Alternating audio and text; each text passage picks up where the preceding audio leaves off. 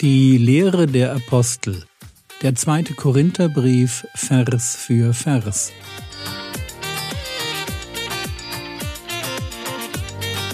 Theologie, die dich im Glauben wachsen lässt, nachfolge praktisch dein geistlicher Impuls für den Tag. Mein Name ist Jürgen Fischer und heute geht es um 2. Korinther Kapitel 12, Vers 11 bis Vers 21.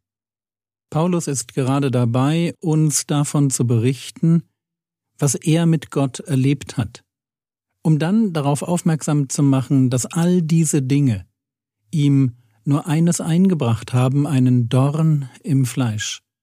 Und die Einsicht, dass dort, wo er schwach ist, er dort besonders stark ist. Denn wenn ich schwach bin, dann bin ich stark. 2. Korinther Kapitel 12, Vers 11 Ich bin ein Tor geworden. Ihr habt mich dazu gezwungen. Denn ich hätte von euch empfohlen werden sollen, denn ich habe in nichts den übergroßen Aposteln nachgestanden, wenn ich auch nichts bin. Noch einmal betont Paulus, wie töricht es ist, mit seinen Erfahrungen zu prahlen. Was wir auch anführen, unsere Herkunft, Bildung, die guten Beziehungen, vielleicht auch, was wir alles für den Herrn gelitten und aufgegeben haben, schlimmer noch, was wir erreicht haben oder was wir mit Gott erlebt haben. Diese Dinge dürfen alle unerwähnt bleiben, weil sie uns ins Zentrum stellen. Und genau da gehören wir nicht hin. Da gehört alleine der Herr Jesus hin. Wer sich rühmt, der rühme sich des Herrn. Wenn Paulus sich hier als Tor, als Dummkopf präsentiert, dann ist das natürlich auch Kritik an seinen Gegnern, die genau das tun, sich als großartig darstellen. Nur, dass die ihre Angeberei ernst nehmen und eben nicht als eine Dummheit verstehen. Paulus weiß, wer er vor Gott ist. Deswegen schreibt er hier, wenn ich auch nichts bin. Nichts im Sinn von, ich habe nichts, womit ich vor Gott punkten kann. Alles, was ich bin und habe, kommt von Gott. Und dann ist da die Traurigkeit. Ich hätte von euch empfohlen werden sollen, denn ich habe in nichts den übergroßen Aposteln nachgestanden. Das hätte Paulus sich gewünscht, dass die Korinther ihn gegen persönliche Angriffe verteidigen, sich hinter ihn stellen, darauf hinweisen, dass sie selbst die Frucht seiner Arbeit sind und dass ihr eigener Glaube belegt, dass Paulus natürlich ein Apostel ist und nicht nur ein Apostel, sondern ihr Gemeindegründungsapostel, Gottes Apostel für die Heiden Neulandmission. 2. Korinther Kapitel 12 Vers 12 Die Zeichen des Apostels sind ja unter euch vollbracht worden, in allem Ausharren, in Zeichen und Wundern und Machttaten. Was sind die Zeichen des Apostels? Woran erkennt man eine Gabe? Naja, daran, dass sie Frucht bringt. Woran erkennt man einen Apostel? Daran, dass er das Evangelium verkündigt und Menschen zum Glauben kommen und er neue Gemeinden gründet. Und er tut das in Ausharren und in Zeichen, Wundern und Machttaten. Das ist typisch für einen Apostel, der zum innersten Kreis gehörte. Einerseits die Mühen, die er auf sich nimmt, andererseits Gottes wundersame Kraft, die ihn begleitet. Gibt es heute noch Apostel wie Paulus oder Petrus? Antwort Nein. Nein deshalb, weil sie ein Fundament gelegt haben. Wir lesen das in Epheser Kapitel 2, Vers 20. Sie waren etwas Besonderes. Gibt es heute noch Wunder? Klar. Gottes Geist wirkt, wie er will. Ich würde ihn nicht einschränken wollen, vor allem nicht in einem missionarischen Kontext, wo Reich Gottes auf dämonisch okkulte Mächte trifft. Gibt es heute noch die Gabe des Apostels? Ich denke schon, und zwar im Sinn eines Missionars, nicht der Apostel im allerengsten Kreis, so wie Jesus ihn selber berufen hat, aber der Apostel als ein Missionar, dem Gott ein Gabenspektrum anvertraut, mit dem er neue Gemeinden gründen kann. Gönnen wir uns aber noch ein bisschen Ironie. 2. Korinther Kapitel 12 Vers 13 Was ist es denn, worin ihr gegenüber den übrigen Gemeinden zu kurz gekommen seid, außer dass ich selbst euch nicht zur Last gefallen bin? Verzeiht mir dieses Unrecht. Das einzige Unrecht, das die Korinther Paulus vorwerfen könnten, besteht darin, dass er ihnen für alle Predigten und alle seelsorgerlichen Gespräche kein Geld abgenommen hat. Und diese Haltung fußt im Selbstverständnis des Apostels als Vater der Gemeinde. 2. Korinther Kapitel 12 Vers 14 Siehe, dieses dritte Mal stehe ich bereit, zu euch zu kommen und werde euch nicht zur Last fallen. Denn ich suche nicht das Eure, sondern euch. Denn die Kinder sollen nicht für die Eltern Schätze sammeln, sondern die Eltern für die Kinder. Paulus betrachtet die Korinther als seine Kinder, und er kündigt schon an, dass er ihnen wieder nicht zur Last fallen will. Warum? Weil er sie als Personen und ihr Bestes sucht und nicht ihr Geld. Und so wie Kinder sich gern von den Eltern beschenken lassen, so ist es auch recht, dass er sie beschenkt. Und gleichzeitig befinden wir uns mit dem Bild natürlich im Kontext einer griechisch-römischen Gesellschaft. Auch wenn Paulus nur von den Verpflichtungen der Eltern redet, so haben Kinder natürlich die Pflicht, ihre Eltern zu ehren und sie zu lieben. Wenn er sich wie ein Vater verhält, dann darf er von ihnen erwarten, mit kindlicher Liebe zurückgeliebt zu werden. 2. Korinther Kapitel 12 Vers 15 Ich will aber sehr gern alles aufwenden und mich aufopfern für eure Seelen. Wenn ich euch also noch mehr liebe, werde ich dann weniger wieder geliebt? Was ist ein Apostel? Einer, der mit Herzblut bereit ist, für Gemeinde alles zu geben und sich aufzuopfern. Ich will aber sehr gern alles aufwenden und mich aufopfern für eure Seelen. Und genau hier liegt das Problem. Er ist bereit, aus Liebe ihnen immer weiter entgegenzukommen. Werde ich dann weniger geliebt? Antwort Leider ja. Deshalb schreibt er ihnen ja diesen Brief. Er liebt sie, aber sie lieben ihn nicht auf die gleiche herzliche Hingebungsweise zurück. Sie folgen den falschen Aposteln, genau den Männern, die Paulus schlecht machen. 2. Korinther Kapitel 12 Vers 16 Doch es sei, ich habe euch nicht belastet, weil ich aber schlau bin, habe ich euch mit List gefangen. Dieser zweite Teil, weil ich aber schlau bin, habe ich euch mit List gefangen, scheint ein Vorwurf zu sein, der im Raum steht oder von dem Paulus denkt, dass ihn jemand aufbringen könnte. Und natürlich ist der Vorwurf falsch. Und Paulus verteidigt sich, indem er auf das Verhalten seiner Mitarbeiter hinweist. 2. Korinther Kapitel 12, Verse 17 und 18 Habe ich euch etwa durch einen von denen übervorteilt, die ich zu euch gesandt habe? Ich habe Titus gebeten und den Bruder mit ihm gesandt. Hat etwa Titus euch übervorteilt? Sind sie nicht in demselben Geist gewandelt, nicht in denselben Fußspuren?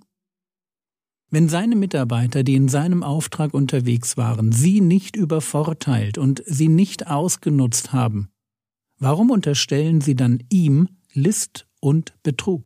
Das ergibt keinen Sinn.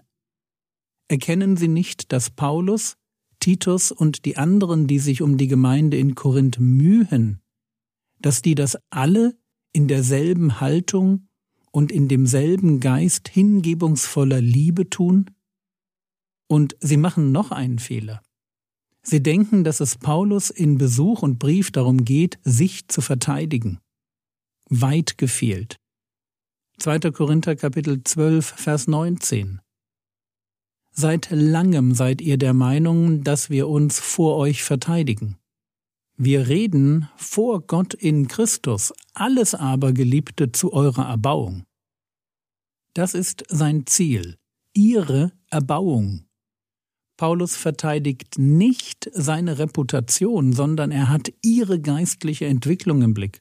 Und er verteidigt sich auch deshalb nicht, weil die Korinther nicht seine Richter sind. Es ist eher genau andersherum. Paulus verteidigt nicht seine Stellung, sondern er klagt seine Rivalen an. Deshalb verlässt er jetzt auch die Rolle des Toren und spricht in Christus. 2. Korinther Kapitel 12, Vers 20 denn ich fürchte, dass ich euch bei meinem Kommen vielleicht nicht als solche finde, wie ich will, und dass ich von euch als solcher befunden werde, wie ihr nicht wollt. Dass vielleicht Streit, Eifersucht, Zorn, Selbstsüchteleien, Verleumdungen, üble Nachreden, Aufgeblasenheit, Unordnungen da sind. Das ist seine Sorge dass ihr nächstes Aufeinandertreffen unangenehm werden könnte. Dass sie sich auf einen fröhlichen Apostel freuen und er sich auf eine heilige Gemeinde freut, dass sie aber das genaue Gegenteil bekommen. Vor allem Paulus fürchtet sich davor zu sehen, was falsche Apostel an falschem Verhalten in die Gemeinde hineingetragen haben könnten. Streit, Eifersucht, Zorn, Selbstsüchteleien. Solche Begriffe kennt man aus Galater 5, Vers 20, wo es um Werke des Fleisches geht. Verleumdungen, üble Nachreden, Aufgeblasenheit, Unordnungen. Das scheinen direkte Auswirkungen der falschen Apostel zu sein, die nämlich genau das tun, schlecht über andere Christen reden, sich in den Mittelpunkt stellen und die gemeindlichen Ordnungen durcheinander bringen. Einmal mehr merkt man, dass falsche Lehre zu einem falschen Leben führt. Falsche Vorbilder und ich denke an den typischen Word of Faith Prediger mit seiner Luxusvilla. Falsche Vorbilder führen dazu, dass mein Fleisch sich regt und seine Bedürfnisse anmeldet. Falsche Vorbilder führen dazu, dass in einer Gemeinde weniger Liebe gelebt wird. Und deshalb lohnt es sich, wenn ein Streit oder wenn so ein Gegeneinander in die Gemeinde hineinkommt, darüber nachzudenken, welche geistlichen Strömungen dieses Gegeneinander bewirkt haben könnten. 2. Korinther Kapitel 12, Vers 21 Dass wenn ich wiederkomme, mein Gott mich vor euch demütigt und ich über viele trauern muss, die vorher gesündigt und nicht Buße getan haben, über die Unreinheit und Unzucht und Ausschweifung, die sie getrieben haben. Paulus ist mit seiner Sorge noch nicht fertig. Wovor er Angst hat, das ist, dass Gott ihn demütigen könnte. Und das ist ein spannender Gedanke. Paulus hat Sorge, dass Gott ihn demütigen könnte, weil sündigende Geschwister in der Gemeinde nicht Buße getan haben. Christen hören auf falsche Lehrer, führen ein Leben in Sünde, sexueller Unmoral und Maßlosigkeit, und trotz des kurzen Besuches von Paulus und trotz des Tränenbriefes treffen sie nicht die Entscheidung, Buße zu tun und damit aufzuhören. Frage Warum demütigt Gott seinen Apostel? Antwort Weil Gott ihn, Paulus, für den Zustand der Gemeinde verantwortlich macht. Sie sind sein Werk. Für Paulus kommt also zur Trauer über unbußfertige Geschwister auch noch die Demütigung, dass er im Dienst versagt hat. Ich verstehe gut, warum er mit Sorge auf den kommenden Besuch blickt vor allem wenn, wie er schreibt, es viele sind, die womöglich ihre Liebe zu Götzendiensten, Prostituierten, Extravaganz und Schamlosigkeit einfach nicht aufgeben wollen. Frage Warum wird Paulus am Ende seines Briefes so ernst? Wie kann Paulus in demselben Brief von der Möglichkeit ausgehen, dass er über viele trauern muss, die von grober Sünde nicht Buße getan haben, während er doch an anderer Stelle über dieselben Briefempfänger schreibt, Eure Freude ist meine Freude, ihr seid ein Brief Christi, sie sind sein großes Rühmen, sie haben Sehnsucht nach und Eifer für Paulus, Titus erinnert sich an aller Gehorsam, und Paulus beschreibt sie als in allem überströmend, in Glauben und Wort und Erkenntnis und allem Eifer und der Liebe. Wie passt das zusammen? Und ich denke, die Antwort ist nicht schwer, weil Menschen einfach komplex und kompliziert sind. Ich kann im Leben derselben Person Gutes und Schlechtes sehen. Ich kenne treue Christen, die ein Problem mit Zorn haben. Oder Leute, die mich als Vorbild schätzen und denen es trotzdem leicht fällt, den Gottesdienst zu schwänzen. Versteht ihr, was ich sagen möchte? Der zweite Korintherbrief ist deshalb so gegensätzlich, weil Menschen so sind. Und deshalb dürfen wir vielleicht für die Seelsorge auch eines lernen. Es braucht immer Lob und Tadel. Ernster Tadel und anerkennendes Lob dürfen und müssen Hand in Hand gehen. Nur Tadeln entmutigt. Und nur Loben ist gefährlich.